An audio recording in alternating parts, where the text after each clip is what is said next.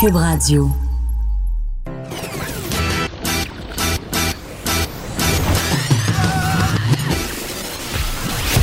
Pour elle, il n'y a jamais de mauvaise question. De 13 à 15. Les effronter. Avec Geneviève Peterson.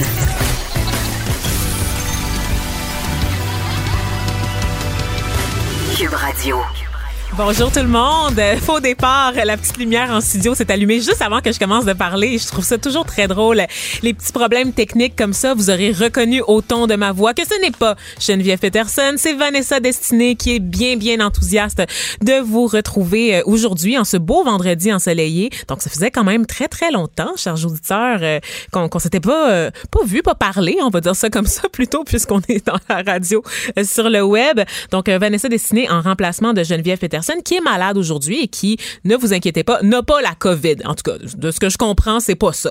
Euh, elle devrait normalement vous retrouver là, dès lundi prochain pour une nouvelle édition des effrontés. Pour l'instant, ça va être moi. Je vais vous accompagner aujourd'hui jusqu'à 14h30 là, selon cette ce nouvel horaire là, qui a été redessiné depuis un bon bout quand même. Et je reprends tranquillement mes aises dans le studio de Cube Radio parce que je dois dire que ça fait longtemps que j'avais pas pas approché le micro de près. Donc vous m'avez sûrement entendu là, au cours de la dernière semaine au téléphone. Ça, a beaucoup été le cas là, pour les invités, pour les chroniqueurs en général. Tout se passe à distance et je dois vous dire, j'avais hâte de partir, j'avais hâte de sortir de la maison et de vous retrouver, là, de, de retrouver mes collègues en chair et en os, de les voir, de les pas de les toucher là, parce que les mesures de distanciation physique sont encore en vigueur et elles sont très très bien respectées chez Cube Radio. Euh, donc euh, voilà, aujourd'hui, ben, je vous le disais, c'est vendredi, il fait beau, il fait chaud, donc on va garder ça simple aujourd'hui. Donc ça sera pas l'occasion d'avoir des sujets trop trop lourds. On veut pas vous, que vous preniez la tête là, au cours de la fin de semaine. Par contre, on a quand même une belle belle brochette là euh, d'invités parce qu'on va on va ratisser large quand même. Vous le savez, c'est ce qu'on fait aux effrontés. On touche un peu à tout au niveau des sujets. On va évidemment bon faire un suivi avec tout ce qui euh, a trait à la COVID, à la crise. On n'y échappe pas. C'est un passage obligé. On va entre autres parler avec Sol Zanetti, député euh, solidaire de Jean Lesage et porte-parole du deuxième groupe d'opposition. Euh, de la question là, de la formation des préposés aux bénéficiaires, parce que ça, ça fait, ça fait amplement jaser toute la crise, le manque de ressources de personnel, une crise qu'on qu'on savait euh, qui dure depuis excessivement longtemps dans le réseau et pour laquelle on a proposé une solution un peu plus tôt là, cette semaine euh, par l'entremise d'une annonce du gouvernement Legault. Donc, on y reviendra. On va également parler de ces milliers de Canadiens qui sont toujours incapables de revenir au pays. Et je dois vous dire, moi, j'ai appris des choses en préparant le dossier. Je, je pensais pas que euh, qu'il y avait encore autant de Canadiens en fait qui étaient qui étaient pris à l'étranger. Et on parle pas de gens qui ont qui ont eu des comportements irresponsables euh, et qui sont partis en voyage après les consignes gouvernementales. On parle de gens qui sont pognés dans un pays étranger depuis mi-février euh, pour certains cas. Donc vraiment, euh, ça, ça risque d'être une discussion fort fort intéressante avec Robert Steed, président de l'association d'aide à l'immigration. On parlera également. je vous disais tout à l'heure que j'étais que j'étais très contente de quitter mon domicile parce que je vis seule. Euh, je vis seule depuis septembre et je dois vous dire que le confinement, quand on vit seul, c'est dur, c'est éprouvant, c'est dur sur le mental en fait. Donc ça fait des journées très très longues et je sais que je ferai pas pitié à personne parce que je suis pas en première ligne en ce moment au chevet des malades comme nos anges gardiens, mais il reste qu'il y a des défis qui se posent là, pour les gens qui sont par exemple en télétravail, qui doivent continuer euh, à fournir, donc qui sont impliqués là, euh, dans, dans, dans le réseau. Donc il y a des défis au niveau de la santé mentale et on va en parler justement avec quelqu'un qui a piloté une étude à cet effet pour, pour mesurer le, niveau de, détresse pardon, euh, chez nos concitoyens. Et on va terminer tout ça là, avec euh, les habitudes de consommation là, des, ben, des consommateurs. Ben oui, c'est vous, c'est vous et c'est moi qui changent là, euh, en fonction de la pandémie. Donc, je ne sais pas si vous, vous avez développé des nouvelles habitudes là, au niveau de vos achats, notamment en ce qui a trait à la nourriture. mais moi, oui, j'ai bien hâte de vous en parler tout à l'heure. Mais avant de se rendre là dans ce, dans ce programme, ma foi, euh, fort fouillé. Hein. On doit saluer quand même le travail de notre chercheuse Frédéric. Bonjour Frédéric. Allô, allô. Euh, on va parler avec Vincent. Vincent que je suis tellement heureuse de retrouver. Vincent Dessureau de son nom de famille parce que t'es pas Madonna à un moment donné. Oui, j'ai pas encore atteint ce statut de juste être Vincent. Vincent. Ça va? Ça va très bien. Ben oui, écoute, on est content de te voir. l'espèce de, de, pas frénésie, mais comment je pourrais dire, ce petit pétillement là, dans ma voix? Je suis vraiment contente de Oui, c'est vendredi, il fait beau. Euh, enfin, la chaleur est de retour. J'ai mangé un Krispy Kreme avant d'entrer en onde. Aussi, je viens juste. Ah, Donc ben là, je suis sur le gros high de sucre et dans 20 minutes, Je dors sur le divan. Ah, c'est vrai? Oui, ça se peut. Et je dois dire, euh, Vincent, en tout cas, je, je le dirai pas tout ça, je vais le dire à la fin de ta chronique. OK. C'est la journée euh, du beigne. C'est-tu la journée du beigne? Oui. Ben voyons donc. International du beigne? Ben voyons Québécois, donc. Ben avoir su, j'en aurais mangé plus qu'un parce que je veux dire, tu manges déjà un beigne quand c'est pas la journée du beigne, mais quand c'est la fête officielle des beignes, faut, faut se bourrer à face. Il en reste 3-4, t'en restes ça, il t'en restera un Les à la quatre fin sont de à moi. Parfait. Donc Vincent, on va parler, on va faire un tour quotidien là, ben quotidien non, c'est ce que tu fais d'habitude là, à l'émission avec Geneviève, donc euh, ce tour des actualités qui retiennent l'attention. Oui, parce qu'il n'y a pas de point de presse, il faut dire, à Oui, 13 c'est heures. ça. euh, donc, c'est pour ça qu'on n'est pas en direct aussi. Euh, ah ben, on est en direct, mais Oui, pas de, direct. de- du point de presse. Euh, Monsieur Legault, qui est à Sherbrooke euh, aujourd'hui, il y aura un point de presse, mais c'est à 15h30. après l'émission. euh, donc, on exactement. te retrouvera à ce moment-là pour euh, le décortiquer en compagnie de Mario Dumont. Voilà. Donc, vous serez là pour le retour à la maison comme d'habitude. Mais là, on va quand même faire le suivi là, au niveau euh, des cas de COVID parce qu'évidemment, il faut toujours commencer avec un petit bilan pour savoir ce qui se passe. Oui, et euh, on a quand même 50 nouveaux décès au Québec. Euh, là, on les ventile entre 24 dernières heures et euh, ce qu'on additionne. Donc, c'est 33 plus 17. Mais moi, je vais toujours vous donner le, le nombre total. C'est 50 aujourd'hui euh, qu'on ajoute au bilan euh, québécois des décès. On approche quand même du 5000 morts au, Québec. Euh, mais le reste va mieux. là. 250 nouveaux cas, c'est encore très bas là, par rapport à ce qu'on avait connu dans les dernières semaines.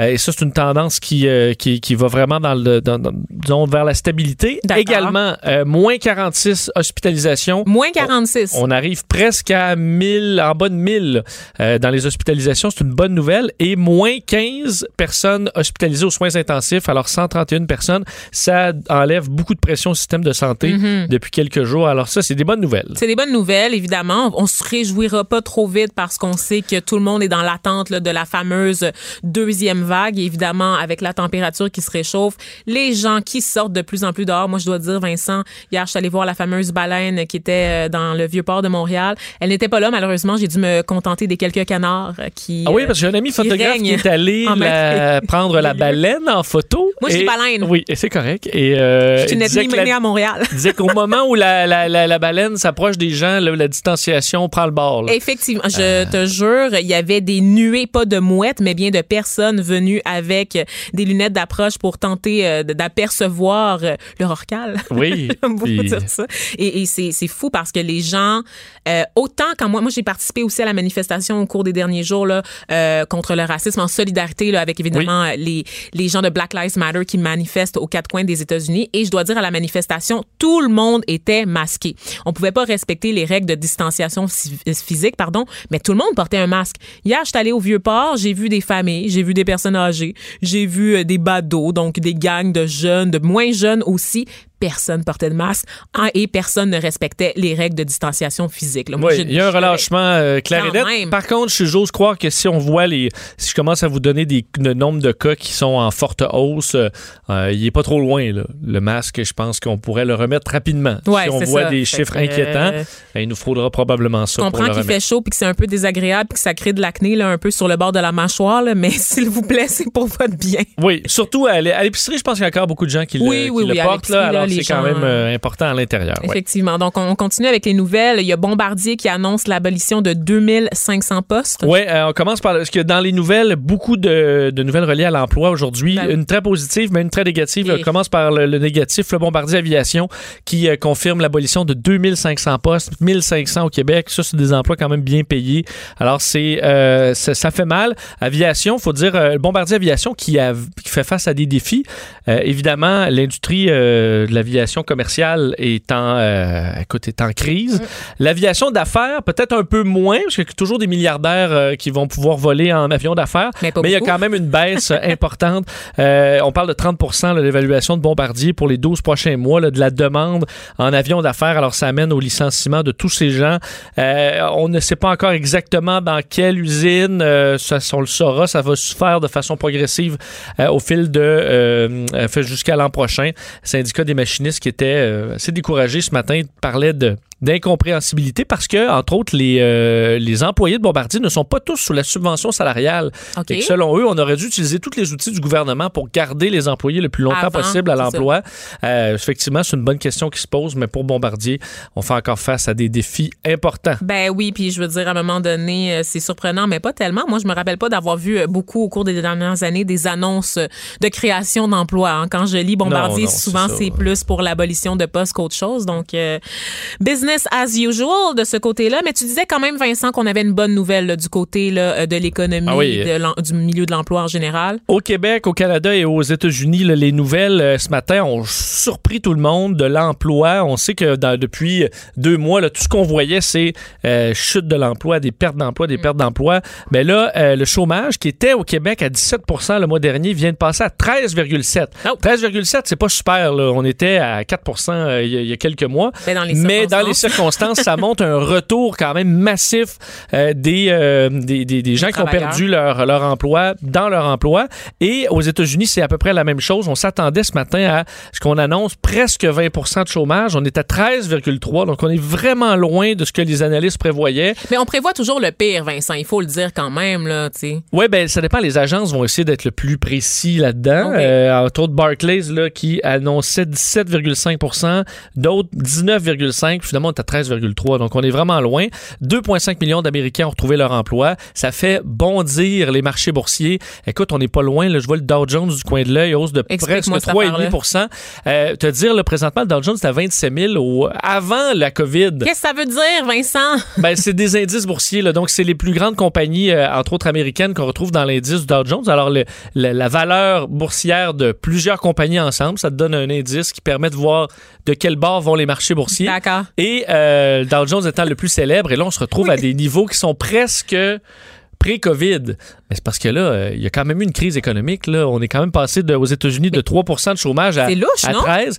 Euh, Il y a une frénésie là, euh, dans, dans les marchés boursiers. Certains se questionnent effectivement est-ce que Les chiffres sont pas un peu gonflés en ce moment? Est-ce qu'on n'est pas dans la spéculation? Ah, moi aussi, je connais des termes là, reliés au Dow Jones. un peu, parce qu'on peut pas imaginer que ça peut monter beaucoup plus à des. euh, alors, mais il y a une frénésie et on le voit clairement aujourd'hui sur les marchés. Alors sachez-le, si vous aviez et si vous avez évité d'aller voir la valeur de vos REER dans les derniers mois, ben là c'est peut-être une journée pour y retourner puis pour vous rassurer un peu, ça va partir le week-end. euh, Personnellement, je vais continuer à vivre dans le déni. Euh, Oui, par parfait. contre, je vais plutôt que de m'intéresser à ce qui se passe du côté des États-Unis, on va ramener ça un peu euh, vers le Canada parce qu'on a aussi euh, un chef d'État qui, qui se propose d'intervenir pour la relance économique, Justin Trudeau, qui Oui. annonce un plan. Justin Trudeau, des milliards aujourd'hui. Euh, ça faisait quand même quelques jours qu'on n'avait pas eu de grandes annonces de dépenses économiques, mais là, c'est une dépense pour le mieux, au dire de M. Trudeau. La relance économique, on en est là, euh, de sorte qu'au début, là, on a dépensé des milliards pour euh, sauver l'économie, Ouais. euh, aider les gens là, qui ont vu leur salaire être- s'arrêter d'un coup.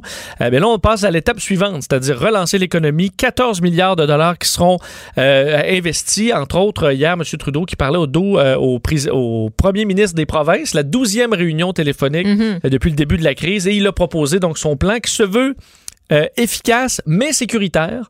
Alors une façon de, pré- de s'assurer de la distanciation sociale et tout ça. D'accord. Alors ce sera entre autres pour l'équipement de protection. On peut écouter M. Trudeau qui explique où ira ce 14 milliards. Excellent. C'est de l'argent qui va être utilisé pour acheter de l'équipement de protection individuelle pour les travailleurs, y compris ceux qui travaillent dans le milieu de la santé. Ce seront des fonds pour payer le service de garde, pour offrir plus de financement aux municipalités, pour payer des congés de maladie et pour soutenir les plus vulnérables, comme les aînés qui vivent dans les CHSLD. C'est sûr que la situation est différente d'une province à l'autre et notre plan va en tenir compte. Mais voici ce qu'il faut retenir. On est là pour assurer la santé et la sécurité de tous les Canadiens à travers le pays pendant qu'on relance l'économie. Oh, Mmh. Ah oui, hein? Genre, ça, ça me met inconfortable. Moi, j'écoute ça une heure par jour, Justin- là, Vanessa. Ouais, écoute, la petite voix de Justin Trudeau, là, avec les trop grandes respirations entre chaque syllabe, là, ça le fait pas, ça le fait pas. Et- Mais par contre, c'est des bonnes nouvelles quand même. Là. Oui, ben écoute, on verra l'effet sur, sur l'économie, mais assurément, M. Trudeau qui, euh, bon, veut que ça reparte. Euh, D'ailleurs, annonce également auprès des, euh, des personnes handicapées aujourd'hui, Mhm. 600 dollars par Canadien qui vivent avec un handicap, euh, un handicap qui, a, qui, qui ont fait face à des dépenses supplémentaires. Dire de M. Trudeau là, pendant la crise, euh, un peu comme les aînés, là, faire affaire avec des livraisons, Oui, oui, donc le toutes sortes de frais qui augmentent. comme ça, oui, oui. Effectivement. Alors, un paiement unique, non imposable de 600 dollars. Euh, C'est ce qu'on propose. Alors, euh, en plus, on va aider les entreprises à adapter les milieux de travail Mm. pour euh, les personnes qui vivent euh, avec un handicap. Alors, on est dans la semaine euh, et d'ailleurs, M. Legault en parlait hier. Alors, euh, M. Trudeau qui en a profité pour faire cette annonce. Et également, la PCU, de moins en moins euh, nécessaire pour Sollicité. plusieurs Canadiens. Presque un million de Canadiens euh, n'utilisent plus le- le- la Bon. prestation canadienne d'urgence. Alors, c'est une bonne nouvelle. On va pouvoir se calmer là-dessus un peu. Oui. Euh, et, et Vincent, avant de, te laisser partir, je voulais qu'on parle là, euh, des nouvelles exigences pour les préposés aux bénéficiaires parce que ça va faire un beau lien avec l'invité qu'on aura après toi, puis- puisqu'il est question en fait de cette annonce là, du gouvernement Legault Oui. de former très très très rapidement beaucoup beaucoup de personnes. Oui. Donc qu'est-ce que qu'est-ce qu'on a là-dessus? Parce que c'est un tour de force là, de, de choisir à travers presque 80 000 demandes d'inscription pour cette formation. Sachez que on a ajouté des euh, certaines exigences. Et la principale exigence euh, nouvelle, c'est euh, de travailler à temps plein pendant au moins un an Ouais. après la formation. Alors, euh, ben, ça, ça vient pour ceux qui voulaient peut-être juste étudier cet été, puis jamais aller travailler en CHSLD juste pour être Se payé faire à une étudier. d'argent, ouais, Ben, ça. sachez que ce ne sera pas euh, possible. Il y a ça. un questionnaire qui est envoyé à tous ceux qui se sont inscrits.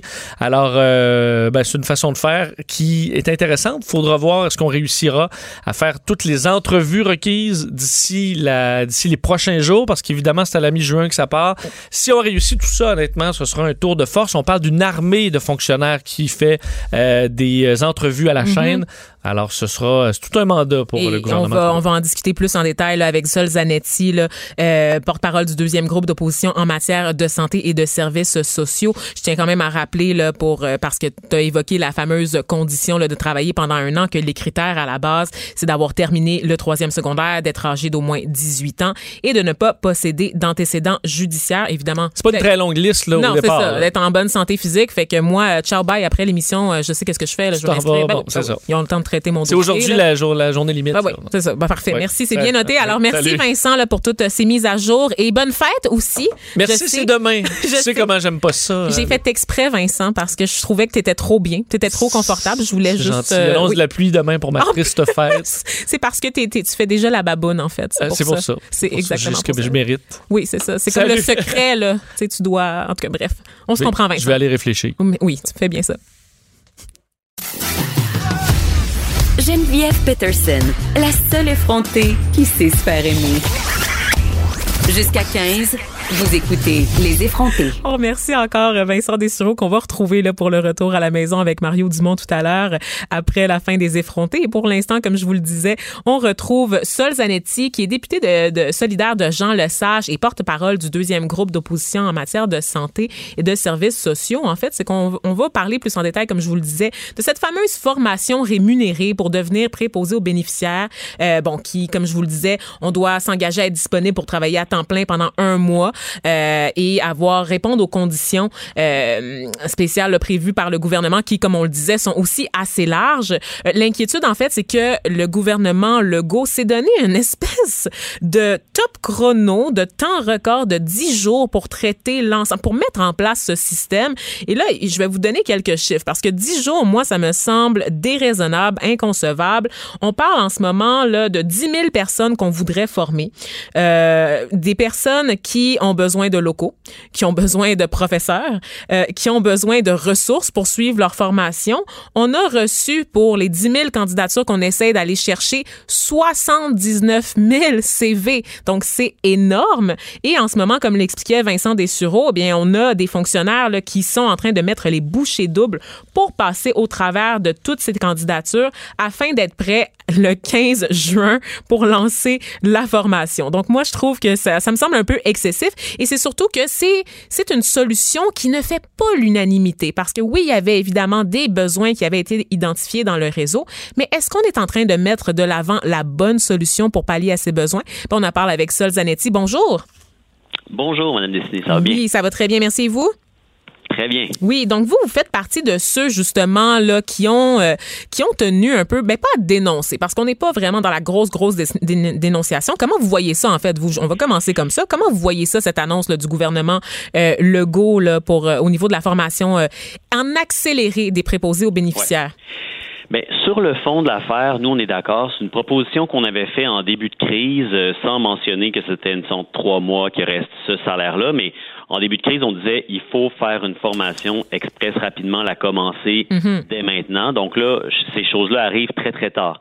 Maintenant, sur le fond, là, il manque tellement de monde, il faut les former. Je pense que c'est une bonne idée.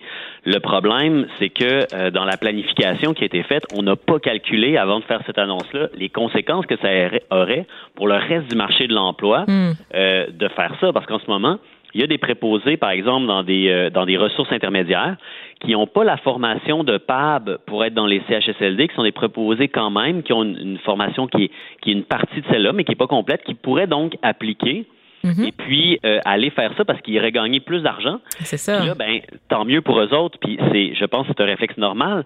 Sauf que le problème, c'est que on va juste déplacer notre problème de pénurie de main d'œuvre à des endroits du réseau où les gens sont encore euh, largement sous-payés. Mm. Fait que là, je veux dire, avant d'annoncer à tout le monde, on va enfin donner des bonnes conditions aux préposés, venez vous former, etc mais il fallait prévoir le coût puis augmenter les salaires des autres pour éviter qu'il y ait une découverture. Ça, ça a été vraiment une réflexion économique de base là, qui a été complètement ignorée, bâclée par le gouvernement. Hmm. Parlons-en des salaires parce que bon, c'est ça, c'est une formation en accéléré qui va durer trois hmm. mois. Elle va se tenir du 15 au du 15 juin pardon au 15 septembre et les personnes donc pendant leur formation vont être payées pendant euh, pardon vont être payées au montant de 21 dollars de l'heure durant la, la formation en tant que telle, puis 26 dollars de l'heure pour un travail garanti à temps plein pour la suite des choses. Et là, ça soulève plein de questions, vous l'avez dit, là, au niveau euh, des ressources dans le reste du réseau, parce que ça devient un salaire super attrayant, alors que c'est tellement loin de la norme. Et je prends le cas, euh, entre autres, là, euh, des, des, aides, des préposés à domicile en ce moment, parce que ça, ça soulève mm. des inquiétudes. Il y a plein de personnes vulnérables qui craignent de les perdre, parce que les préposés à domicile qui font exactement le même travail hein, qu'une personne en CHSLD ou qu'une préposée aux bénéficiaires à l'hôpital, par exemple, en ce moment, eux, ils sont payés entre 13 dollars et 10 sous et 15 ah. dollars et 22 sous de l'heure, soit la moitié de ce que propose le gouvernement Legault pour les chanceux qui auront euh, l'occasion de faire cette formation en accéléré. Donc c'est quand même pourquoi en fait la question qui qui demeure qui a été soulevée par vous chez Québec solidaire mais aussi même par le Parti québécois, pourquoi est-ce que les préposés ne gagnent pas toutes le même salaire pour le même travail? Ben, c'est une bonne question. Il euh, n'y a pas de raison, puis ça pose des gros problèmes. Et, et dans le fond, ce qu'on récolte en ce moment, la situation actuelle, c'est parce que ça fait des années qu'on est dans, mm. dans des politiques d'austérité. On sert, on sert, on essaie de presser le citron. Puis on, on s'est beaucoup déchargé aussi de, des services à domicile euh, dans le dans la cour d'organismes communautaires des ouais. d'entreprise d'économie sociale qui euh, ont pas beaucoup de moyens de financement, puis qui finalement, tu sais, eux autres, c'est du monde d'extrêmement bonne volonté. Sauf qu'on leur donne pas à ces gens-là le moyen, les moyens de faire ce qu'il faut. Puis ce que ça donne, c'est que euh, il y a beaucoup de personnes qui vivent avec un handicap que euh, ils n'arrivent pas là avec disons le chèque emploi-service ou avec d'autres mesures à avoir tous les services dont ils ont besoin. Alors qu'est-ce qui se passe? Ben ils vont en CHSLD des fois, mhm. parce que puis pas parce qu'ils veulent. Hein. Les autres, c'est comme il y a du monde là qui ils sont très jeunes. Là, on a une image que les CHSLD c'est pour les personnes âgées, mais il y a du monde qui arrive là à 30 ans, à 40 ans, très jeunes, et puis qui veulent pas être là, mais c'est parce que la société offre pas d'autres moyens. Puis en plus, être là en CHSLD, mais c'est pas quelque chose qui est économique non plus. Là. on gagnerait énormément à faire un virage comme d'autres pays, à financer beaucoup plus largement les, les, les, les soins à domicile pour éviter de devoir dépenser inutilement dans des formules d'hébergement dont les gens veulent même pas au bout du compte. Mm-hmm. Et là, ce qui inquiète beaucoup les gens du milieu, je ne sais pas si vous avez euh, écouté, suivi en fait les, les, euh, les espèces d'inquiétudes des gens, c'est que bon, cette formation-là, qui est un AEP dans le fond, met en péril le diplôme d'études professionnelles parce qu'au terme des deux formations, on a littéralement le même titre. Et euh, le, le, fait est que en ce moment, on a déjà des étudiants en fait qui sont en train de ah terminer le programme classique de préposé aux bénéficiaires. Les cours, évidemment, COVID oblige, ont été suspendus. Et là, la reprise n'a pas été annoncée pour ces personnes-là. Et on a des gens qui ben sont vraiment en dernière année, qui ont des stages à compléter. Tout ça est suspendu. Et normalement, il y a des personnes qui auraient repris les cours à l'été ou à l'automne. Mais là, on a besoin des professeurs pour former les gens qui font partie de la nouvelle batch en accéléré. Donc là, il y a Ah vraiment énormément de frustration qui se crée là, à travers le réseau et on a carrément peur que les gens soient en compétition les uns entre les autres pour des emplois puisque les personnes qui auront leur formation, leur diplôme au terme de la formation en accéléré seront admissibles à des emplois permanents alors que ceux qui avaient déjà commencé Ben oui. leurs études avant la COVID euh, seront toujours en attente de terminer leur cours. Il y a quelque chose de complètement absurde. Là. Ah, c'est absurde. Dans un premier temps, les gens qui avaient déjà commencé une formation de PAB, j'espère qu'ils vont être admissibles à la nouvelle formation pour pouvoir, ce serait la façon la plus, disons, euh, simple de régler ce problème-là, là. parce que sinon, on crée vraiment une iniquité. Là. Ces gens-là qui se sont engagés avant même de faire, de, de, de se faire montrer qu'il y aurait des beaux salaires et tout ça, puis que là, ils se voient désavantagés, c'est inacceptable. Puis une autre affaire sur la formation que nous, on avait proposé, on avait dit de faire au gouvernement, c'est, oui, formation express, mais formation non terminée. là. C'est-à-dire que oui, formez-les rapidement, mais euh, faut pas qu'il y ait une formation à rabais. C'est-à-dire qu'il faut que dans l'année qui suit, ils continuent leur formation euh, à temps partiel, tout Ouais. en allant quand même sur le terrain pour tout de suite donner des bras, mais qu'on ne soit pas en, en train de créer deux classes de préposés aux bénéficiaires avec des formations qui sont différentes. On veut qu'ils soient tout aussi compétents que les autres, qu'ils aient la même formation, puis on peut conjuguer ça avec l'urgence d'agir. hein. Vous faites bien de le soulever parce qu'effectivement, euh, pour, pour ceux qui ne le savent pas, la formation de préposé aux bénéficiaires, c'est environ 900 heures de cours. Et là, la formation en accéléré, on réduit ça, on, réduirait ça à 373 heures, ce qui vraiment veut dire qu'on va juste couper dans la matière. Donc, il y a des choses qui ne seront littéralement pas vues. Et dans la, la structure, dans la proposition act- actuellement du gouvernement Legault, il y a rien pour pallier éventuellement à toutes ces heures de cours-là coupées. là. Il pas question de rattraper ça à un moment donné dans la formation. C'est ce qu'on comprend. Puis une autre affaire aussi, une question qui est en suspens. Au début, je l'ai un peu pris pour acquis, mais après ça, les gens ont- dans le milieu soulèvent la question, puis euh, on n'a pas de réponse du gouvernement là-dessus pour l'instant, à ma connaissance. C'est que euh, le 26 de l'heure, est-ce que ça inclut les primes COVID, puis est-ce que ça va diminuer à 21 de l'heure après, euh, quand la crise va être terminée? Est-ce que si on demande aux gens de s'engager un an, ils vont au moins avoir pendant un an ce salaire-là de 26, ou on est juste en train de faire de miroiter des, des bonnes conditions qui sont temporaires. Ouais. C'est un peu ça la question. Moi aussi, oui, absolument. Mais c'est pas. c'est- ben, en fait, j'ai le goût de dire que ce plan-là est un peu précipité. Là, vous, me direz ce que vous en pensez parce que moi, je regarde l'échéancier du gouvernement dix jours pour mettre sur pied une formation euh, pour pallier à des besoins qui sont criants dans, dans le réseau. Surtout que lorsqu'on sait déjà que les préposés aux bénéficiaires font déjà des tâches qu'elles devraient pas faire. Tu sais, elles ont tellement de, tâches en parallèle. Est-ce que les gens vont vraiment être prêts à travailler dans le réseau? Parce que dix jours pour mettre sur pied euh, ces formations-là avec des locaux, avec des professeurs, avec aussi ces règles de distanciation physique qui fait en sorte, qui font en sorte, pardon, qu'on peut pas avoir énormément de gens en même temps dans un local. Euh, est-ce que, est-ce qu'ils vont vraiment être préparés les préposés Est-ce qu'on s'est pas un peu donné un échéancier irréaliste parce qu'il fallait absolument gérer la crise puis répondre à la crise? Moi, j'ai l'impression qu'on a précipité les choses et qu'on a, on a voulu faire vite plutôt que de faire bien. Ben, ce qui est sûr, c'est qu'il faut faire au plus vite, il faut faire rapidement. Aussi, ces formations-là, les formations de PAB existent. J'ai l'impression que ce qu'ils vont faire comme programme, c'est couper dans ce qu'ils estiment être moins essentiel, puis euh, partir à partir de, formations qui existent déjà. Euh, c'est sûr que pour les locaux, il va y avoir un, ça va être tout un casse-tête administratif et je leur souhaite un bon succès. Mais en même temps, je salue leur, euh, sais, leur empressement parce que euh, il faut qu'on ait du monde prêt pour, surtout si déjà il nous en faut maintenant, mais si en plus on tombe dans une deuxième vague à l'automne, il nous faut du monde prêt au plus vite. Fait que chaque semaine va compter, puis c'est des, c'est des vies humaines là, qui, qui sont en jeu. Et puis quand on arrivait au début de la crise, puis qu'on disait que ouais, c'est ça, quand il manque de préposés, qu'est-ce qui arrive? Ben il y a des gens qui meurent déshydratés puis meurent Ouais. de faim parce qu'il n'y a pas de monde. Fait que c'est ok là. Sais, vite, vite, allons vite. L'enjeu est vraiment trop important. Là. Ouais, l'enjeu est très important, mais en même temps, en ce moment, on a quand même les, le regroupement québécois des résidences pour aînés qui, lui, euh, capote un peu, se dit convaincu qu'il va perdre sa main d'œuvre. C'est qu'on on va créer Ouais, quand même c'est une espèce de, ça va drainer les ressources dans ailleurs dans le réseau, comme vous le disiez. Donc, si vous, votre demande là, pour le, le gouvernement Legault là, euh, en lien avec ce programme-là, c'est quoi là, au, final? c'est de donner des bonnes conditions partout dans le réseau pour éviter les pénuries. Donc, oui, pour les préposés aux bénéficiaires, il faut qu'ils aient les mêmes conditions, mais en même temps, il n'y a pas juste des préposés aux bénéficiaires qui pourraient décider de changer de place. Euh, il, y a, euh, il y a plein de gens qui sont issus d'autres professions. Euh, ma collègue en éducation, Christine Labrie, me faisait remarquer qu'il y avait beaucoup de, de gens qui ont des services de garde euh, en milieu familiaux ou d'autres façons Mhm. pour qui ça va être très difficile de réouvrir à cause de la COVID. Puis il y en a qui pensent pas réouvrir Mhm. et puis qui vont peut-être aussi dire bagage, j'ouvrirai, pas. Ça va être bien plus simple. Plutôt, je vais aller dans cette voie-là. Ce qui est en soi, tu un choix bien bien respectable. Tout le monde peut faire euh, ce qu'il veut de sa vie. Mais l'idée, c'est que quand on donne pas des bonnes conditions aux gens dans des services essentiels, on se retrouve avec des problèmes, puis on peut pas patcher ça un trou à la fois. Là. Il faut comme avoir une approche globale. C'est ça qui manque en ce moment dans la vision du gouvernement. Ouais.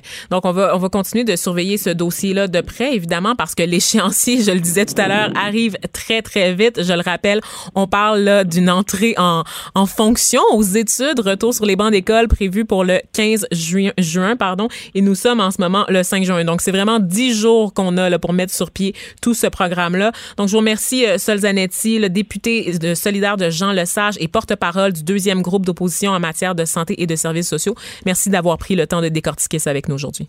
Merci infiniment. À la prochaine. Au revoir. Geneviève Peterson, la seule effrontée qui sait se faire aimer. Jusqu'à 15, vous écoutez Les effrontés. Vous allez me trouver peut-être un petit peu nounoun, mais euh, honnêtement, bien naïvement, moi je pensais que tous les Canadiens en ce moment euh, en dérive à l'étranger avaient été rapatriés par le gouvernement parce qu'on n'en a pas beaucoup entendu parler. On sait que dans un premier temps, quand beaucoup de pays à travers le monde ont commencé à annoncer la, fermeture euh, de leurs frontières, ça a été comme une espèce de course contre la montre pour essayer de tracer, de retracer les Canadiens euh, à l'étranger et de les ramener au pays. On sait qu'il y a des sous, en fait, énormément d'argent, des fonds d'urgence qui ont été développés, dé, débloqués pardon, par le gouvernement canadien pour tenter de ramener ces personnes-là euh, à travers un méandre de, formulaires et de papiers euh, administratifs, donc euh, à travers la bureaucratie aussi qui change énormément d'un pays à l'autre. Et on connaît déjà, on a entendu des témoignages là, sur les difficultés pour ces personnes-là de trouver une place sur des vols commerciaux parce qu'évidemment, ben, c'était c'est la débandade et tout le monde essayait de, de, de sauver sa peau. Et là, moi, ce que j'entends, ce que j'apprends aujourd'hui, c'est qu'il y a encore des milliers de Canadiens qui sont abandonnés à l'étranger en pleine pandémie. Le gouvernement canadien euh, peine à rapatrier entre environ euh, 8 000 à 9 000 Canadiens qui sont en ce moment euh, sans ressources pour rentrer au pays. Et euh, le seul coupable, apparemment, celui qu'on pointe du doigt, c'est vraiment l'administration. Donc, c'est toute la bureaucratie d'affaires mondiales Canada qui serait le principal responsable euh, derrière cet exil forcé maintenu de milliers de Canadiens. Et pour, euh, pour faire la lumière là-dessus, on reçoit Robert Steed, qui est président de l'Association d'aide à l'immigration. Il est avec nous euh, aujourd'hui et il fait partie de ceux qui croient que le, le système archaïque, peut-être, d'affaires mondiales Canada euh, complique la tâche, retarde les dossiers. Bonjour, Monsieur Steed. Bonjour, comment allez-vous? Ça va très bien, vous? Est-ce que, est-ce que vous êtes vous-même sur un vol en ce moment? Il y a beaucoup de vent. Donc... non, non, non, je suis dans la voiture, désolé. Mais là, il n'y a pas de problème. On veut juste prévenir les auditeurs. Donc, il y a du vent, ça se peut que ça coupe. C'est les joies là, de faire de la radio à distance comme ça. Donc, vous êtes prévenus, chers auditeurs. Voilà. Donc, euh, parlez-moi un peu, Monsieur Steed, là, de, de, de toute cette saga avec Affaires mondiales Canada qui n'arrive pas à traiter les dossiers de 8000 personnes. Je comprends que c'est énorme, mais depuis le temps? Oui. Ben, écoutez, en fait, c'est beaucoup plus que 8000, Mm. OK? Euh, la réalité, c'est que nous, nous sommes entre 8000 et 9000 en contact présentement avec 8 à 9000 personnes qui sont prises un peu partout dans le monde. Mhm. Ces gens-là nous co- se communiquent avec nous et nous demandent de l'aide. Euh, je dois souligner, bon, euh, pour commencer, Henri a collaboré sur un vol pour rapatrier des Canadiens du Venezuela. Et on le fait sans l'aide de- d'affaires mondiales parce qu'on on attend encore l'aide d'affaires mondiales à ce jour et on a réussi à le faire avec l'aide de d'autres pays, mais Hey. pas le Canada. Ça paraît mal, ça? pour- ça paraît très mal. Euh, moi, je vais vous dire, je vais vous parler un petit peu de chiffres euh, en ce moment pour que vous puissiez comprendre un petit peu la donc. situation. C'est que le 19 mars dernier, le premier ministre Trudeau a fait une annonce disant qu'il était pour rapatrier 100 000 personnes ok, sur 3 millions. C'est déjà vraiment pas beaucoup. Ouais. OK. Puis là, ils disent malheureusement, il y a beaucoup de gens qui ne pourront pas être rapatriés, mais euh, on va faire notre possible, etc., etc. Fantastique. Deux mois plus tard, euh, le ministre annonce, ça, on parle de ça il y a deux semaines, OK, le ministre annonce qu'il est fier d'annoncer qu'ils ont rapatrié 25 000 personnes. Ça, c'est 25 de, de, de qu'est-ce qu'il avait promis au départ. Ouais. Donc, dé- déjà là, là, ça, ça fait dur. Si vous regardez là, dans les chiffres ou euh, bon, tu avec les autres pays, la majorité de tous les pays du monde ont rapatrié tous le, le citoyen dans l'espace de deux semaines. Ils l'ont fait de façon gratuitement. Ah oui, hein? Et la plupart, si vous regardez par exemple l'Allemagne, l'Allemagne, ça a été euh, fantastique. Écoutez, les pays pauvres, Cuba, République dominicaine, Panama, Colombie, Venezuela, c'est tous des pays qui ont fait des rapatriements pour les citoyens gratuitement. Puis ils en ont fait pour la majeure partie plus que qu'est-ce que le Canada a fait en ce moment. OK, mais le chiffre de départ devait être quand même être moins élevé que ça. Je veux dire, au niveau du, de- du tourisme, les Canadiens sont plus portés, ont le pouvoir d'achat justement pour se permettre d'aller voyager comme ça à l'étranger. Donc, c'est normal qu'on ait énormément de personnes en voyage et c'est normal aussi que le, le gouvernement ne puisse pas assumer la facture pour toutes ces personnes-là. Vous parliez, combien vous avez dit tout à l'heure? C'est pas un million? Combien? Non, non, il y, a trois, il y avait trois Ok. millions. Quand le premier ministre Trudeau a annoncé, il a fait une annonce qu'il y avait trois millions de personnes, de Canadiens qui étaient à l'extérieur du pays. C'est énorme, Ah, là, quand même. C'est tout à fait. Par contre, nous, on s'est aperçu avec, euh, justement, en étant en contact avec ces gens-là, que c'est ma- c'est malheureusement pas juste des voyageurs, et loin de là.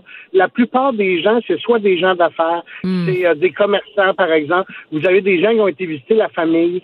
Euh, euh, donc, c'est c'est des, des- des besoins essentiels, souvent, comme, par exemple, on a une personne, mais que sa mère était euh, à 94 ans sur le, le- le point de décéder.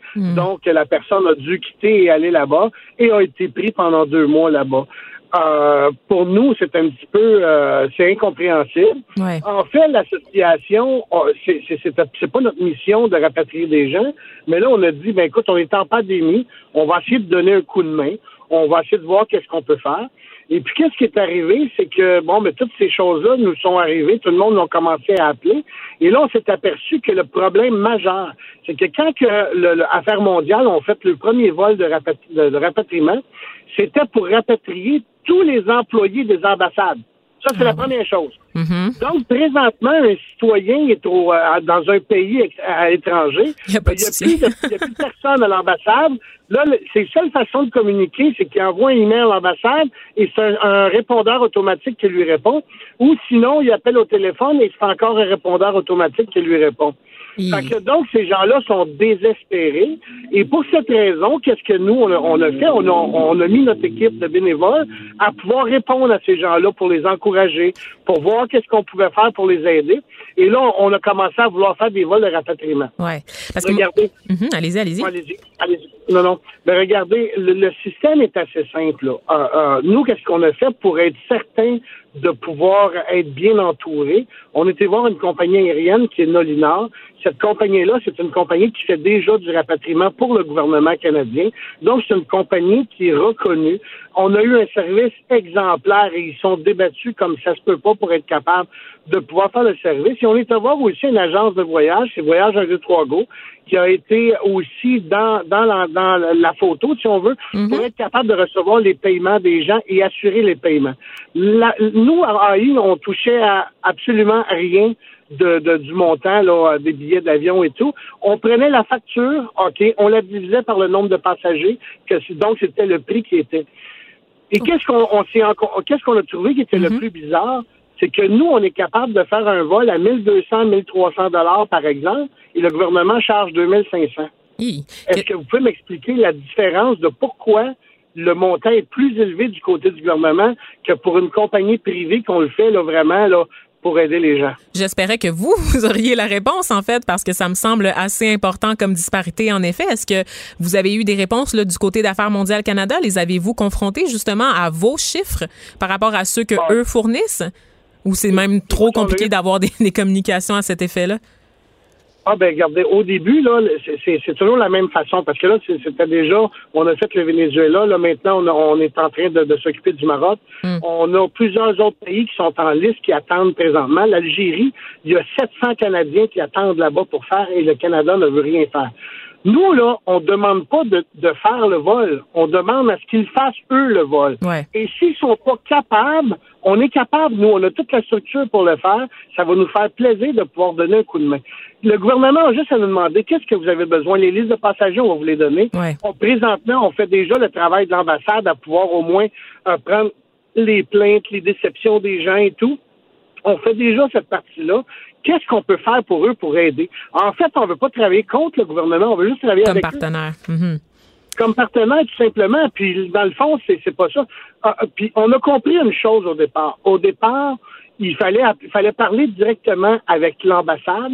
L'ambassade peut nous, nous donner là-bas la permission d'atterrir, une lettre d'invitation pour dire, bon, mais c'est un vol humanitaire, donc l'avion peut atterrir là-bas à ce moment, il n'y a aucun problème. Mhm. Affaires mondiales n'a pas d'affaires là-dedans. OK? Qu'est-ce qui arrive, c'est que à- le- Affaires mondiales est comme le patron de l'ambassade. Donc, euh, si vous regardez, par exemple, euh, euh, au Maroc, on avait toutes les approbations faites pour atterrir là-bas, tout était fait. OK, il y a eu des gens qui ont dit Ah, mais là, on n'est pas sûr, on connaît pas votre organisme. Ils ont appelé Affaires mondiales. Affaires mondiales dit Oh, il faut que ça passe dans nos mains.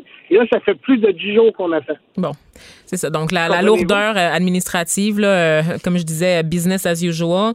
Euh, moi, ce que je vois, c'est que Affaires mondiales Canada, lui, euh, de eux, de leur côté, en fait, vont dire qu'ils ont réussi à rapatrier 41 000 Canadiens euh, à bord de 397 vols de 107 pays différents. Donc, ce sont leurs chiffres et euh, ils sont, ils semblent fiers de ces chiffres-là, mais on comprend qu'on est loin, loin des cibles qui ont été fixées, puisqu'on a encore des milliers de personnes là, qui, qui veulent rentrer au pays, qui sont pressées de rentrer au pays parce qu'on sait que bon, la situation est différente d'un pays à l'autre, mais que certains de nos concitoyens en ce moment sont dans des conditions où il n'y a pas de nourriture, il n'y a pas d'eau potable, il n'y a pas d'électricité. C'est difficile aussi. Ils doivent payer de leur poche leurs frais de subsistance, des frais qui n'étaient pas du tout prévus à la base quand ils sont partis en voyage. Et je précise pour les auditeurs là, qui nous écoutent que c'est pas des petits bums, là, les gens qui sont pognés à l'étranger en ce moment. C'est pas des gens qui ont refusé d'écouter les consignes con- gouvernementales puis qui ont continué de voyager après qu'on ait fermé les frontières. On parle de gens qui sont coincés dans certains pays comme le Maroc, par exemple, depuis la mi-février. Donc, qui ont fait les démarches à temps et qui malheureusement n'ont pas réussi à trouver de place sur les vols. Donc, vraiment une situation qui est très préoccupante et qui ne semble pas être la priorité en ce moment pour le gouvernement Trudeau, en espérant évidemment que ça change. Donc, merci, euh, Monsieur Robert Steed. J'espère que vos demandes trouveront une façon de se rendre là, auprès d'Affaires mondiales Canada. Donc, Robert Steed, je rappelle, vous êtes président de l'Association d'aide à l'immigration. Donc, merci encore une fois d'avoir pris le temps là, avec nous aujourd'hui. Un gros merci, je vous remercie beaucoup. Au revoir Bonne fin de journée. également. Les effrontés. Avec Geneviève Peterson. Les vrais enjeux, les vraies questions. Vous écoutez Les. Et puis on va pouvoir aller dans le vif du sujet. Alors, vous le savez, on finit plus de voir la fin de cette crise. C'est long, le confinement, c'est long sur le moral, c'est long sur le corps, sur nos esprits.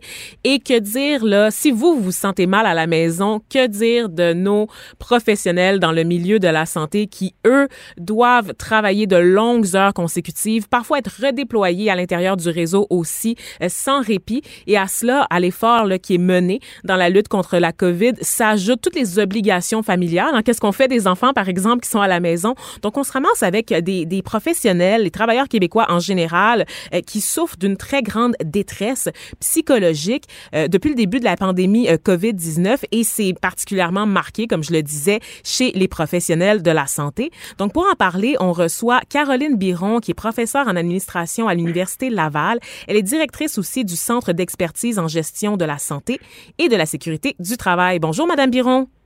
Bonjour. Oui, donc euh, c'est ça, on a vu là, euh, vous avez fait une étude en fait, vous avez dirigé une étude, pardon, euh, donc à, partir d'un sondage web qui a été mené là, auprès de 1259 Québécois euh, entre le 30 avril et le 7 mai 2020. Donc euh, c'est frais, ça peut, c'est pas plus, on peut pas faire plus frais que ça, n'est-ce pas?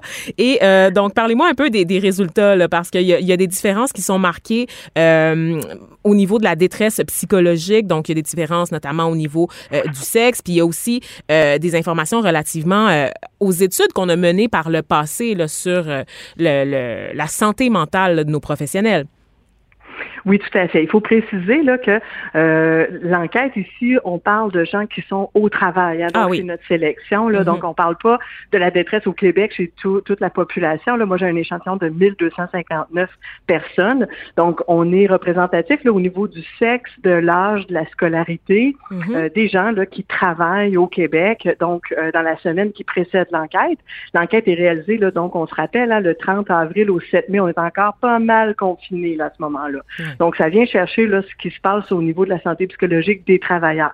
Comment ça se compare avec ce qu'on avait donc avec une enquête populationnelle là, qui était avec euh, 46 000 répondants Oh, wow. en ok. 2015, euh, oui 2014, 2015, là ça c'était l'Institut de la statistique du Québec. Là. Mhm. Et donc, euh, on suit dans le fond la tendance. là. effectivement, les femmes rapportent davantage de détresse psychologique élevée que les hommes. À quel Euh, donc, euh, pourcentage, quel taux?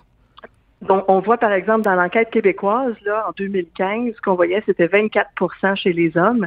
Maintenant, on est à 41 Oh. dans notre échantillon. Chez les femmes, on avait donc euh, 32,6, là, 33% on est à 56% actuellement. Wow. Donc, la moyenne présentement là, dans notre échantillon, c'est 48% près d'une personne sur deux.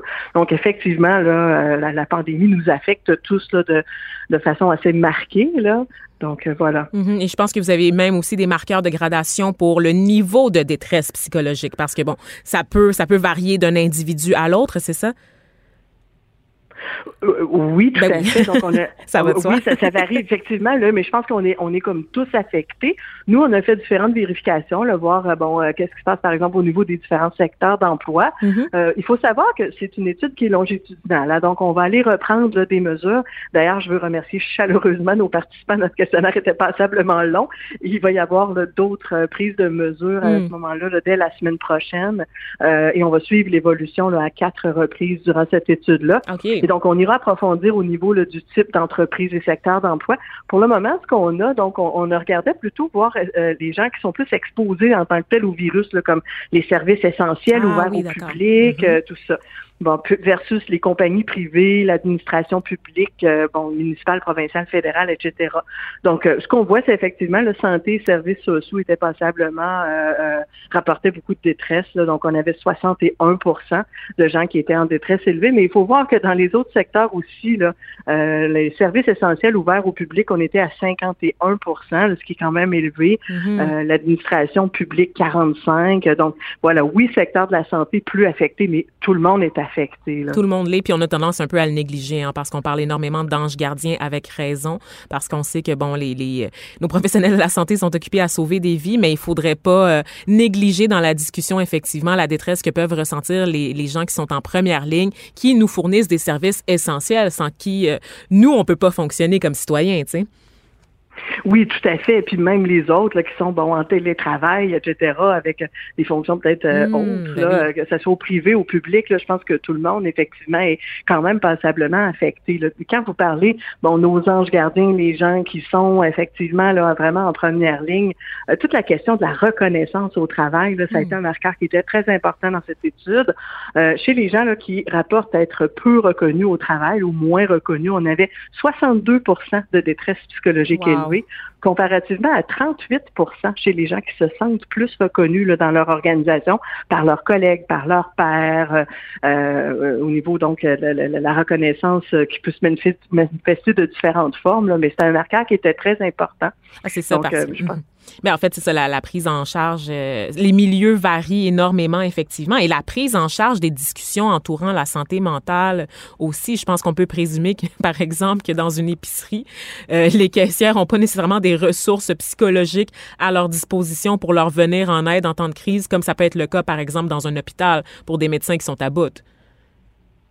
Euh, oui, effectivement, mais il faut voir ici, il y a une responsabilité là, par rapport à la santé psychologique qui est partagée. Hein. Mm. Nous, on appelle ça le modèle IGLOU, là, parce que ça forme les lettres IGLO, là, I pour individu, parce qu'on est tous chacun responsables là, d'atteindre une espèce d'équilibre. hein. Il faut voir, là, à un moment donné, au niveau de la santé psychologique versus nos critères de performance, nos critères de performance à la maison, tout comme au travail. Là, donc, euh, il faut être capable, puis on entend beaucoup là, de, de recommandations à ce niveau-là, de Mhm. prendre du temps pour soi, de prendre du temps d'appeler quelqu'un, De se déconnecter des Euh, nouvelles aussi. Pour préserver sa Oui, on a plusieurs stratégies, là, donc au niveau du I là, de l'individu, Mhm. mais euh, il faut également voir là, que le collectif de travail, le G, le groupe, hein, Ah, donc euh, le groupe, nos le, le soutien des collègues là, est particulièrement, particulièrement important.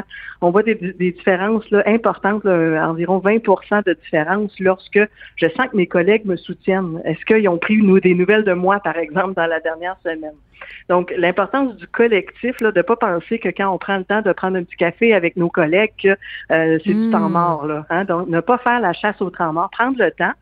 Euh, une importance au niveau du L, donc on a fait le I, l'individu. Ben oui, c'est ça, parce que là, L, Moi, je me pose des questions, là, je suis pas capable de deviner. Leader. Les leaders, les leaders, nos gestionnaires, hein, nos gestionnaires, le soutien de mon supérieur. Est-ce que je sens que mon, mon ou ma supérieure est là? Est-ce qu'il est là pour moi? Et donc, pour les leaders, il s'agit de voir, donc contacter les gens pour voir ce que tu as au niveau de tes ressources au travail, euh, est-ce que tu as ce qu'il te faut, parce qu'au niveau de euh, tes, tes capacités en tant qu'individu, est-ce que ça va, là? Mhm. Et ça fait une différence marquée. Là. Moi, personnellement, j'ai eu mon gestionnaire comme ça qui m'a contacté au début de la pandémie, là, qui est allé me cadrer comme il faut. Voici les priorités. Ah. On valide la session. Et bon, ça fait une différence énorme. Et euh, il est même venu me porter de l'épicerie parce qu'on allait euh, là, même pas faire l'épicerie. Donc, euh, et ça fait une grosse différence de sentir mon, mon, mon gestionnaire est là pour moi. Hein, donc, de sentir ça, là, ouf, on dirait que c'est euh, c'est très aidant. Et la dernière partie, c'est le O, l'organisation. Ah. Donc, nos leaders, oui, nos leaders, d'ailleurs, euh, il faut les soutenir eux aussi. hein. Il y a un humain derrière le C'est vrai. gestionnaire. Mhm. Et qui est lui aussi en détresse. Là. Les cadres de premier niveau étaient d'ailleurs euh, ceux qui rapportaient le plus de détresse dans mon échantillon. Ouais, ils sont comme à, Euh, à donc- cheval entre les employés puis les cadres de niveau supérieur, hein, c'est ça? Ils n'ont pas vraiment de Oui. sympathie d'aucun des deux côtés. Oui, voilà, faut penser à demander à notre superviseur immédiat, ça va? Est-ce Ouais. que je peux faire quelque chose pour t'aider? Ouais. Il y a un humain là derrière le gestionnaire là, qui est lui aussi ou elle aussi débordé et Mm. qui a besoin d'être soutenu. Le haut, ben, c'est les enjeux de gouvernance dans nos organisations. Et ça, c'est probablement pour moi le résultat le plus frappant euh, dans notre étude. là. Que Toute la question de la bienveillance des organisations. Donc, est-ce que les, les employés qui sentent qu'ils sont dans une organisation où on se préoccupe d'eux, je vous lis la question, là. la haute direction considère que la santé psychologique du personnel est aussi importante que la productivité. Ah ouais. Hein, ça veut dire que c'est pas un tabou la santé psychologique chez nous. On en parle, on en parle ouvertement. Je reçois de l'information avec euh, mon Ben. superviseur immédiat qui me parle de ça.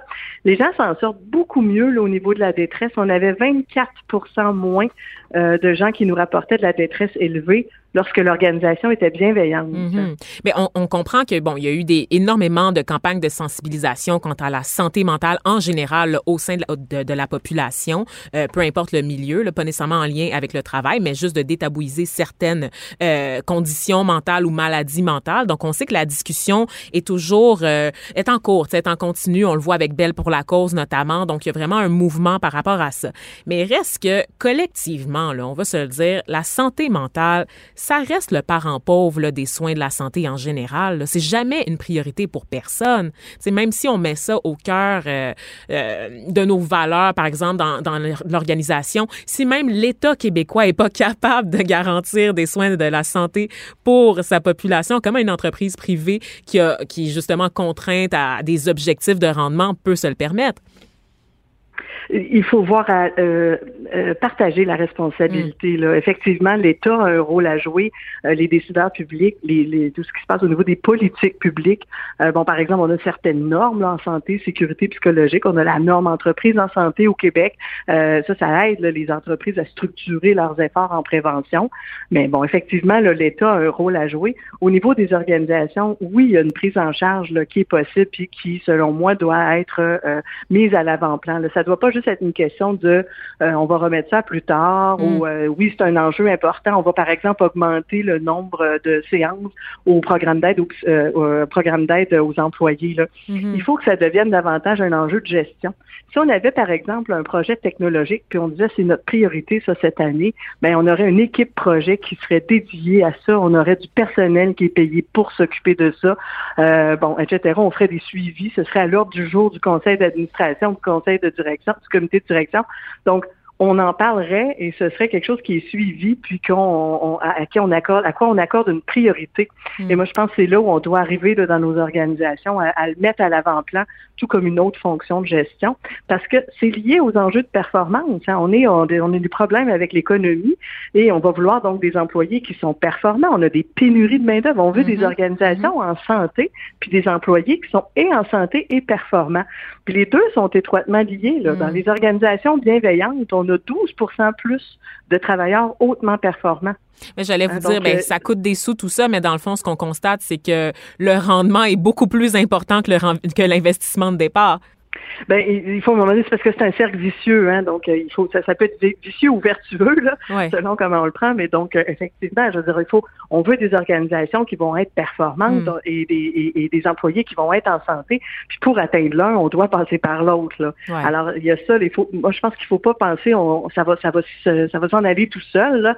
Euh, ça touche à la fois les télétravailleurs et les gens qui sont en, sur les lieux de travail, là, les, les facteurs de risque comme la charge de travail, le soutien, l'autonomie, la reconnaissance. Donc, ce sont des facteurs qui agissent et en télétravail et pour les gens sur les lieux de travail. Mm. Il va falloir savoir s'adapter. Peut-être que pour, euh, par exemple, reconnaître un employé en télétravail, on devra former nos gestionnaires, par exemple, pour dire ben, comment on le fait, euh, comment ça marche. Et donc, c'est là où je dis, quand ça devient un enjeu de gestion, là, ben, on va y accorder une priorité, on va former, on va soutenir les gestionnaires là-dedans. Parce que c'est ce que j'allais vous dire, euh, justement, la question de l'adaptation, étant donné qu'on est en train de vivre une situation quand même qui est sans précédent. Donc, c'est normal que les chiffres, il y ait une augmentation par rapport à 2015, mais est-ce que ça veut dire que ça va rester élevé les niveaux de détresse au sein de la population une fois que la crise va être résorbée? Normalement, tout ce stress-là devrait retomber, non?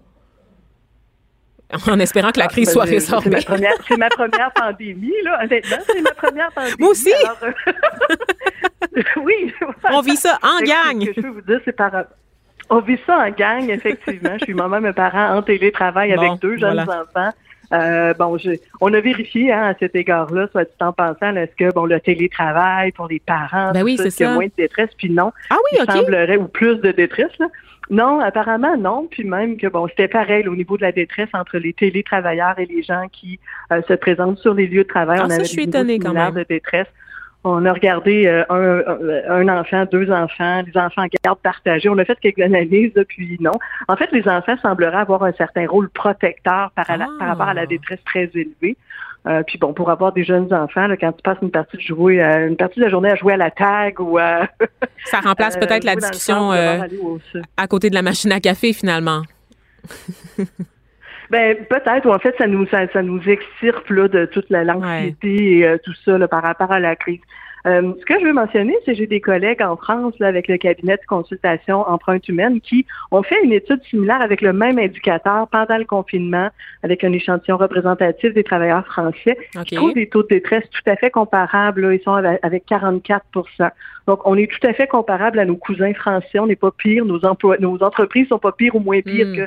qu'en euh, France. Donc, euh, je pense à, prendre en considération. Puis, on va suivre l'évolution. Dès la semaine prochaine, on a une autre vague de sondage qui part. On va suivre ces 1259 euh, personnes-là. puis, on espère fortement qu'ils vont accepter de collaborer. Mais on espère aussi parce que au bout du compte, c'est pour tout le monde, en fait, cette étude-là. Donc, on va suivre justement les résultats avec une attention toute particulière. Donc, je vous remercie d'avoir pris euh, le temps de jaser avec vous, euh, avec nous, pardon, que dis-je, parce que c'est un plaisir de jaser avec vous, en fait, Madame Biron, c'est ça que je veux dire.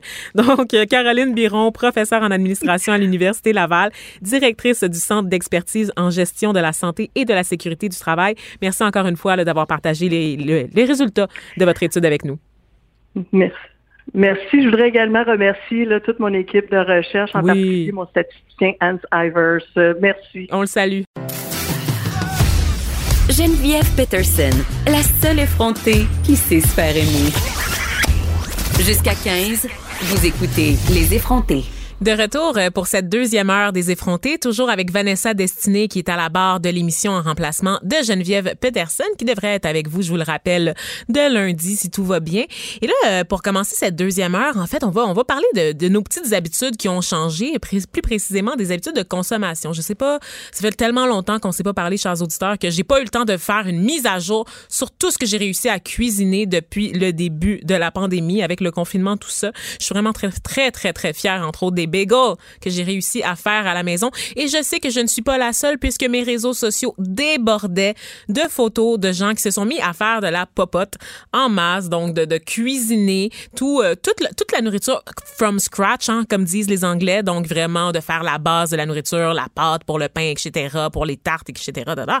Et euh, évidemment, tout ça, ça force, ça nous force à revoir un peu euh, nos habitudes parce qu'on a du temps maintenant. On a du temps pour, pour faire plus de choix, de faire des choix plus santé, d'explorer, de chercher des recettes, euh, d'essayer des nouvelles affaires aussi. Et le fait aussi, et, le fait que euh, nos, nos revenus, tous collectivement, je pense pendant un temps, ont été un peu, quelque peu réduits. En fait, du moins pour une bonne partie de la population là, euh, qui était en arrêt de travail. Donc évidemment, ça nous force à faire des choix un peu plus intelligents quand il est question là de faire l'épicerie ou de faire des achats pour les biens de consommation un peu plus traditionnels. Et moi, je me demandais comment ça s'articulait tout ça parce que bon, on reçoit énormément aussi de conseils par rapport à l'achat local, hein, parce qu'on sait il faut soutenir les producteurs d'ici. Donc plein de discours là pour nous aider dans notre réflexion sur la consommation en général. Et certains disent que ces habitudes là qu'on est en train de changer pourraient, par exemple, comme le fait d'acheter des produits plus locaux, par exemple, pourraient rester en place après la crise. Donc c'est même très très probable que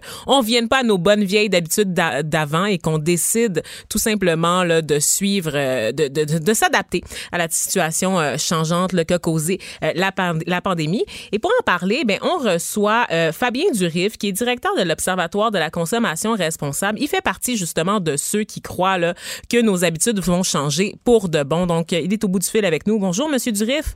Oui, bonjour. Bonjour. Dites-moi, euh, qu'est-ce que vous pensez là? Vous êtes en fait, euh, vous vous avez mené une étude de ce que je comprends là, sur l'achat local, la course aux bonnes aubaines, donc sur les rabais à l'épicerie, puis la réduction de gaspillage aussi très intéressant, euh, qui sont des comportements là que les développeurs, que les pardon, que les consommateurs québécois ont développés et qui devraient devraient sont là pour perdurer selon vous. Ben oui, en fait, depuis le début de la pandémie, on suit avec plusieurs types d'études, hein, des études quotidiennes, hebdomadaires et mensuelles. On essaye de suivre qu'est-ce qui se passe parce que c'est une crise sans précédent. C'est une crise sanitaire, sociale, économique. Et jamais, finalement, on a vu une telle situation. Il faudrait remonter à la Deuxième Guerre mondiale pour voir finalement les magasins, les commerces s'arrêter. Donc, on se retrouve dans un contexte qui n'a rien à voir. Donc, faire des prévisions est extrêmement complexe. Donc, c'est pour ça qu'on a essayé de, de, croiser toutes les données avec toutes les études qu'on fait mm-hmm. pour voir qu'est-ce qui se passe. Et oui, c'est sans précédent. Et comme vous l'avez mentionné, euh, il se passe des choses. On compare chaque semaine, chaque mois. Et là, on se rend bien compte qu'il y a un ralentissement de nos modes de vie qui mm-hmm. était bien entendu forcé. On n'avait pas le choix parce que beaucoup d'entre nous ont soit perdu leur emploi, soit ont perdu une partie des heures de leur emploi, soit ont été en mode télétravail. Mais on se rend compte que malgré ce contexte-là, il y a quand même eu, au fur et à mesure des semaines, une, une habitude qui a été prise, même une volonté. C'est-à-dire que ce temps-là qui a été dégagé, il a été dégagé aussi d'une manière volontaire. Donc on voit qu'au fur et à mesure, il y a eu même, je dirais, ce changement-là s'est fait progressivement. Mm-hmm. On, finalement, on, on apprend à vivre de manière différente. Ah ouais, hein? C'est parce que moi, je, regardais vos conclusions un peu. Vous disiez, bon, la cuisine, ça, je veux dire, c'est établi. Là. Il suffit d'aller sur Instagram, sur ah, Facebook pour voir tous ses amis, tous ses contacts, partager la dernière création culinaire. Mais vous, vous parliez aussi du fait qu'on va réparer, par exemple, nos petites affaires, qu'on va faire plus de jardinage. Puis c'est vrai, hein, je constate vraiment, euh, on sait que la mode est aux plantes, mais là, il y a un engouement là, pour les semis en ce moment qui est inexplicable. ah, le, le, fait maison, c'est c'est pas nouveau, mais c'est une tendance qui était préexistante, mais qui s'est complètement mm. renforcée depuis le début de la crise. Et on voit ça dans toutes les études internationales. Mais vraiment, le, bon, le cuisiner, c'est évident, c'est devenu le loisir presque numéro un. C'est ça, c'est un loisir. Ben oui. Oui, c'est un, un loisir parce qu'on voit que les motivations principales qui ressortent, c'est à la fois du plaisir, c'est une question aussi on réfléchit parce qu'on se dit tiens ça nous permet d'économiser. Et puis ça nous permet aussi d'un petit peu moins gaspiller. Donc il y a un mélange un peu de plein de, de motivations mais c'est avant tout un plaisir. Et on se rend compte que les Québécois l'ont fait beaucoup plus en famille. Donc, ils se sont rassemblés aussi, aussi autour de repas en famille. Mm. Donc, c'est évident que ça, a été plus familial, plus féminin, ce type de comportement. Puis, vous l'avez mentionné, le jardinage, une très forte progression, tout ce qui est jardinage, bricolage, et ça mène forcément aussi à des comportements de consommation qui sont légèrement différents. Et ça explique aussi pourquoi les centres de jardinage ont vu euh, leur fréquentation augmenter, les centres de quincaillerie aussi. Donc, ça amène finalement des transferts de dépenses on allait dans les restaurants, on a transféré ça dans de l'achat à l'épicerie, mm. on a transféré ça vers des paniers. il y a vraiment en fait des transferts qui se font. Absolument. On va plus en, on va plus en vacances, donc on va plus réparer. Donc euh, c'est des vases communicants, mais c'est sûr que ça amène à prendre des habitudes qu'on n'avait pas forcément, et on se rend compte que peut-être ça peut être plaisant et, plus facile aussi, plus facile qu'on pense, parce que je prends, je prends l'exemple de la cuisine. Moi, de réussir des bagels de maison, je veux dire, c'est impensable. Il n'était pas question que je touche à ça. Euh, J'achète ça à l'épicerie ou, si je suis chanceuse, puis que je passe dans le coin euh, de nos, de, nos euh, institutions que sont Bagel Saint-Viateur et Fairmount, j'y vais. Mais tu sais, de le faire à la maison, de me rendre compte que ben, ça prend une demi-journée euh, très gros maximum et que ça se fait, c'est pas contraignant à faire non plus, c'est plaisant, effectivement. C'est sûr que ça me donne le goût de recommencer. À partir de maintenant, je que c'est un défi qui est à ma portée, tu sais. Ah, mais l'habitude, c'est évident, en particulier lorsqu'on est dans des comportements euh, plus complexes dans, ce qu'on appelle l'éco-responsabilité, c'est la question de la facilité. Si on se rend compte en tant que citoyen et consommateur, finalement, c'est un peu plus simple que ce que j'imaginais, je suis capable de le rentrer dans, ma journée ou dans mon agenda de la semaine, ben, c'est sûr qu'on va, on va finalement de plus en plus l'intégrer dans notre quotidien. Et c'est ça qui ressort de la crise. Et puis, on n'est pas, même s'il y a une réouverture de l'économie, on peut pas dire aujourd'hui mhm. qu'on est revenu dans la normale. Les magasins ne fonctionnent pas de manière classique, c'est complexe, on le voit dans nos sondages. C'est très difficile de magasiner, on n'y va pas par plaisir forcément, on y va pas parce qu'on n'a pas le choix, on va faire des recherches au préalable Internet et on se rend compte finalement que beaucoup de citoyens se sont habitués à la fermeture les dimanches. Ils se sont habitués aussi à se dire, finalement, est-ce que j'avais besoin d'avoir autant de magasins? Alors, oui. c'est positif pour le du point de vue de la déconsommation et du point de vue de consommation plus responsable, mais ça peut être aussi inquiétant du point de vue de l'économie parce ah, que euh, il, faut réconcilier. On peut, il faut réconcilier en ce moment, et c'est ce qui explique un peu la dichotomie qu'on voit sortir dans nos études. Et, et c'est pareil en France, dans les pays européens ou même en Chine, c'est-à-dire qu'on a des consommateurs qui sont stressés financièrement, qui regardent les prix, qui ont l'impression que leur pouvoir d'achat diminue. Mhm. Et de l'autre côté, ils se disent, il faut que je soutienne mon économie, il faut que j'aille acheter des produits fabriqués localement, mais ça peut être complexe pour moi parce que je sais pas trop qu'est-ce qui, qu'est-ce qui va se passer dans l'avenir. Ben. Donc, Surtout on, a cette, mhm. on, on, a ça, on voit ça vraiment à l'heure actuelle. Ouais, ben c'est surtout qu'on voit aussi que euh, les, les, détaillants vont être obligés d'augmenter leurs tarifs, effectivement, d'augmenter les prix des biens à consommation pour, euh, pour euh, pallier là, à leur manque de rentrée d'argent. Et puis, effectivement, il y a certains produits qui sont pas malheureusement à la portée de toutes les bourses, qu'on justement, on a des salaires qui sont réduits, mais qu'on doit quand même nourrir euh, trois enfants plus le conjoint, par exemple. Et ce que je trouvais intéressant dans votre étude, en fait, c'est que vous avez, vous avez observé une tendance chez les 18-34 ans aussi. Donc, évidemment, on n'aime pas ça mettre les gens en catégorie, mais quand même, il semble que, que ce soit eux qui aient le plus transformer leur comportement. Pourquoi, selon vous? Ben, dans le dernier mois, ce qu'on se rend compte, c'est que c'est notamment tout ce qui était réduction de la consommation fait maison. Ça restait, comme d'habitude, des générations un petit peu plus âgées. Hmm. Et là, on se rend compte que plus le confinement et les mesures restrictives ont. Les effrontés. Avec Geneviève Peterson. Les vrais enjeux, les vraies questions. Vous écoutez Les effrontés.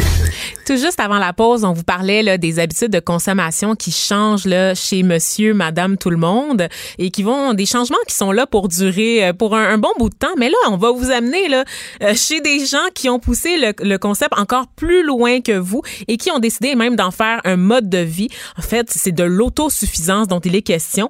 Et je vous, je vous parle euh, de ce reportage en fait qui, qui a été publié sur Tabloïd. C'est un reportage du collègue Jules Falardeau. Et je vais, je vais vous mettre un peu là, juste l'eau à la bouche avec la description du reportage. Au cœur de la forêt québécoise, dans un lieu tenu secret, Jonathan et Caroline visent une autosuffisance, complète, tant alimentaire qu'énergétique. Ils se sont volontairement placés à l'extérieur de la société de consommation, n'ayant besoin de travailler qu'un jour par mois pour répondre aux exigences monétaires de leur mode de vie. Et là, on reçoit euh, Jonathan, justement, qui est là pour nous expliquer comment, d'où c'est parti cette idée-là et comment ils y arrivent surtout. Donc, bonjour, Jonathan.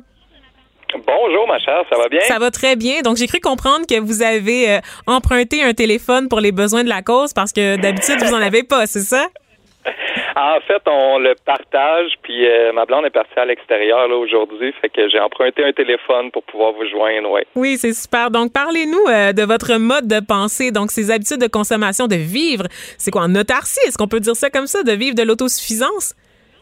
Euh, ben moyennement, en fait, les quand, quand on parle d'autosuffisance, il y a énormément de définitions possibles. Tu sais, moi, mon, mon but, c'est plus de vivre avec le moins, ben, je vais dire le moins d'impact possible. C'était ma philosophie avant. Puis maintenant, au, au, fur et à mesure de marcher dans cette direction-là, je me rends compte qu'on peut même avoir un impact positif sur la mmh. nature. Tu sais.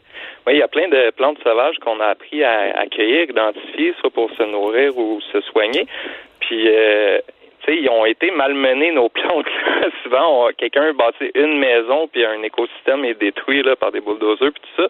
Mais on les replante, ces plantes-là. On leur donne des... On trouve des nouveaux habitats. On en prend un petit peu euh, dans une grosse, grosse salle, dans le fond, à une place où est-ce qu'il n'y a pas de problème encore avec euh, cette espèce-là. On la replante ailleurs. Euh, ça, c'est un exemple, mais dans nos relations aussi, là, tu sais, dans le fond, nous, étant donné qu'on essaie de ne pas dépenser, ben on, est plus poussé vers l'échange puis tout ça. Fait qu'on a une abondance de relations à cette heure, bien plus qu'avant, mm quand que quand que tout ce que j'avais besoin de faire, c'était de sortir un peu de cash, aller au magasin pour avoir quelque chose. Mais là, je vais bâtir des contacts puis tout ça, fait que. Ben oui. Mais, mais dites-moi d'où d'où est venu ce déclic? Parce que moi, je suis curieuse. Vous aviez des vies avant, là. Vous êtes pas né dans le bois quand même.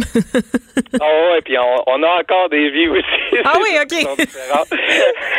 j'ai une vision très euh, ben, pittoresque de la chose. Là. Je vais parler de mon expérience personnelle. Là. Moi, j'ai toujours, j'étais chef cuisinier, euh, puis j'étais vraiment dans l'idée là de réussir de faire de l'argent, d'être renommé, puis tout ça. Puis, euh, tu sais, c'est un, c'est un métier que j'ai délaissé, mais qui, qui me passionne encore, la cuisine. Hmm. Mais euh, ça a été par rapport à plein d'événements qui se sont passés dans ma vie. Là. Moi, j'étais rendu, je travaillais à l'extérieur, en Colombie-Britannique. Euh, fait que déjà, mon cercle d'amis, je l'avais ben mon cercle d'amis, tu sais, de, que j'avais bâti depuis longtemps, je l'avais tassé un petit peu, étant donné qu'on était à 5000 km, fait que c'était hmm. moins évident. Euh, puis là, je me suis retrouvé avec euh, une relation. Finalement, la relation m'a ramené au Québec, puis elle a terminé. Fait que là, quand je me suis ramassé là, j'avais encore mon esprit critique un petit peu, mais tu sais, quand je parle d'esprit critique dans ce temps-là, dans ma vie d'avant, si on veut, là, je chialais beaucoup, mais je faisais pas grand-chose, dans le hmm. fond. De vivre une période de ma vie où est-ce que j'étais réellement face à moi-même, puis que ma vie était toute à reconstruire. Tu sais, j'aurais pu rappeler mon ancien employeur au BC. Là. Moi, je faisais beaucoup de snowboard. Puis j'avais un emploi dans un lodge daily ski là, où on fait du ski en hélicoptère sur oh là là. du monde puis tout ça. Puis euh, j'aurais pu recommencer ça du jour au lendemain, mais je sais pas, il y avait quelque chose en dedans qui, qui voulait que mon bonheur soit plus une source interne qu'externe, dans le fond, que mm. parce que je pense que si notre bonheur, on est capable de se le créer un petit peu plus indépendamment des, des, de ce qu'il y a à l'extérieur, ben on il est plus fort finalement, là, tu sais, il est plus euh, il est plus solide. Mm-hmm. j'ai comme puis là, en même temps, dans ma vie est apparu toutes sortes de, de situations, puis de, de, de rencontres, puis tout ça puis euh, moi, je suis parti sur une chire, là, désolé de l'expression. à ce moment-là, là, tout était beau, puis là, je voulais planter des arbres fruitiers partout, puis répandre le bonheur, puis je me suis rendu compte là, que tout le monde m'a découragé finalement, puis m'a regardé un petit peu croche. Puis ça en est suivi une bonne dépression, là, parce que oh. je, je cherchais, puis je trouvais pas de solution qui qui, qui me faisait sentir bien avec moi-même, dans le fond, dans le mode de vie que, mhm. que j'aspirais. Puis, euh, à un moment, tu sais, je vais vous donner des exemples, des manifestations. Exemple, tu sais, au début, je voulais changer des choses en participant à des manifestations. Il y en a beaucoup. Il y a plein de gens qui, qui organisent des mouvements. Ben, il y en a en ce moment. oui. Ouais, c'est ça. Mais souvent, je trouvais que le sujet était trop clos, comme en ce moment, c'est le racisme, mais on parle pas pendant ce temps-là de toutes les autres inégalités. Tu sais, les gens qui ont qui ont soit des problèmes mentaux, soit juste euh, des classes sociales vraiment appauvries, là, ils se font pas regarder de la même façon, ils se font pas considérer de la même façon, puis ils se font pas parler de la même façon que quelqu'un dans une autre situation, comme les Noirs. Euh, puis, première des choses par rapport au, mouvement, au gros mouvement comme ça qui me décourageait un peu, c'est qu'on regardait juste une chose. Ouais. Euh, puis pas l'entièreté. Puis d'après moi, toutes les choses sont profondément interreliées. Mais c'est quand même la suite euh, logique d'une série d'événements euh, particulièrement tragiques aux États-Unis. C'est pas qu'on délaisse les autres causes, c'est qu'en ce moment, celle-là euh, nous apparaît comme étant pas prioritaire, mais c'est celle qui est sur toutes les lèvres par la force des choses. Là. Je pense qu'on aimerait ça, les personnes racisées, arrêter de parler de racisme un jour, mais malheureusement, tant que c'est pas réglé, ça va s'inviter dans la conversation, effectivement. Mais je reviens très rapidement parce qu'il nous reste seulement euh, deux minutes, même un peu moins de ça, sur votre mode de vie. Euh, on pourrait penser que vous êtes des survivalistes parce que là, on parle d'empreintes écologiques très basses, panneaux solaires pour les, besoins d'électricité. Vous, vous allez cueillir des fruits, vous mangez des écorces de sapin, donc vous trouvez des nutriments là-dedans. Est-ce que vous êtes, vous, décrivez comme des, des survivalistes ou? Pour vous, c'est complètement euh, ailleurs? Non, vraiment pas. Notre but, c'est plus de, de basser un mode de vie qu'on va adopter maintenant qu'une solution en cas de, de, de grosse merde, finalement. Là. On, veut plus essayer d'éviter la, la situation de survie en créant un mode de vie qui est plus sain que de... de...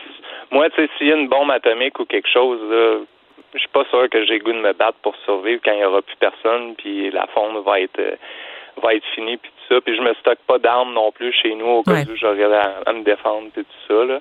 On utilise beaucoup de, de pensées ou de techniques de survivalisme, on se décrit pas comme ça. Ben, en tout cas, c'est très intéressant parce que avec la pandémie, euh, évidemment qu'on vit en ce moment, euh, votre mode de vie semble tout indiquer là pour assurer votre votre autosuffisance là euh, par rapport à ce qu'on voit là, des pénuries de stock un peu partout ailleurs en ville. On a, on a quasiment le, goût de considérer votre mode de vie. Et pour justement les auditeurs qui seraient intéressés à en savoir plus, malheureusement, on n'a pas assez de temps, mais vous pouvez aller consulter le reportage de notre collègue Jules Falardeau qui est disponible sur le site de Tabloïd. Donc, Jonathan et, et sa copine Caroline qui ont fait le choix de vivre en autosuffisance en forêt. Je vous remercie, chers auditeurs, d'avoir été avec nous. Je salue mon équipe, Frédéric McCall à la recherche et Gabriel Meunier euh, à la mise en onde. Je vous laisse entre de bonnes mains avec Mario Dumont et Vincent Dessureau pour le retour à la maison. Cette émission est maintenant disponible en podcast. Rendez-vous dans la section balado de l'application ou du site cube.radio pour une écoute sur mesure en tout temps. Cube Radio, autrement dit. Et maintenant, autrement écouté.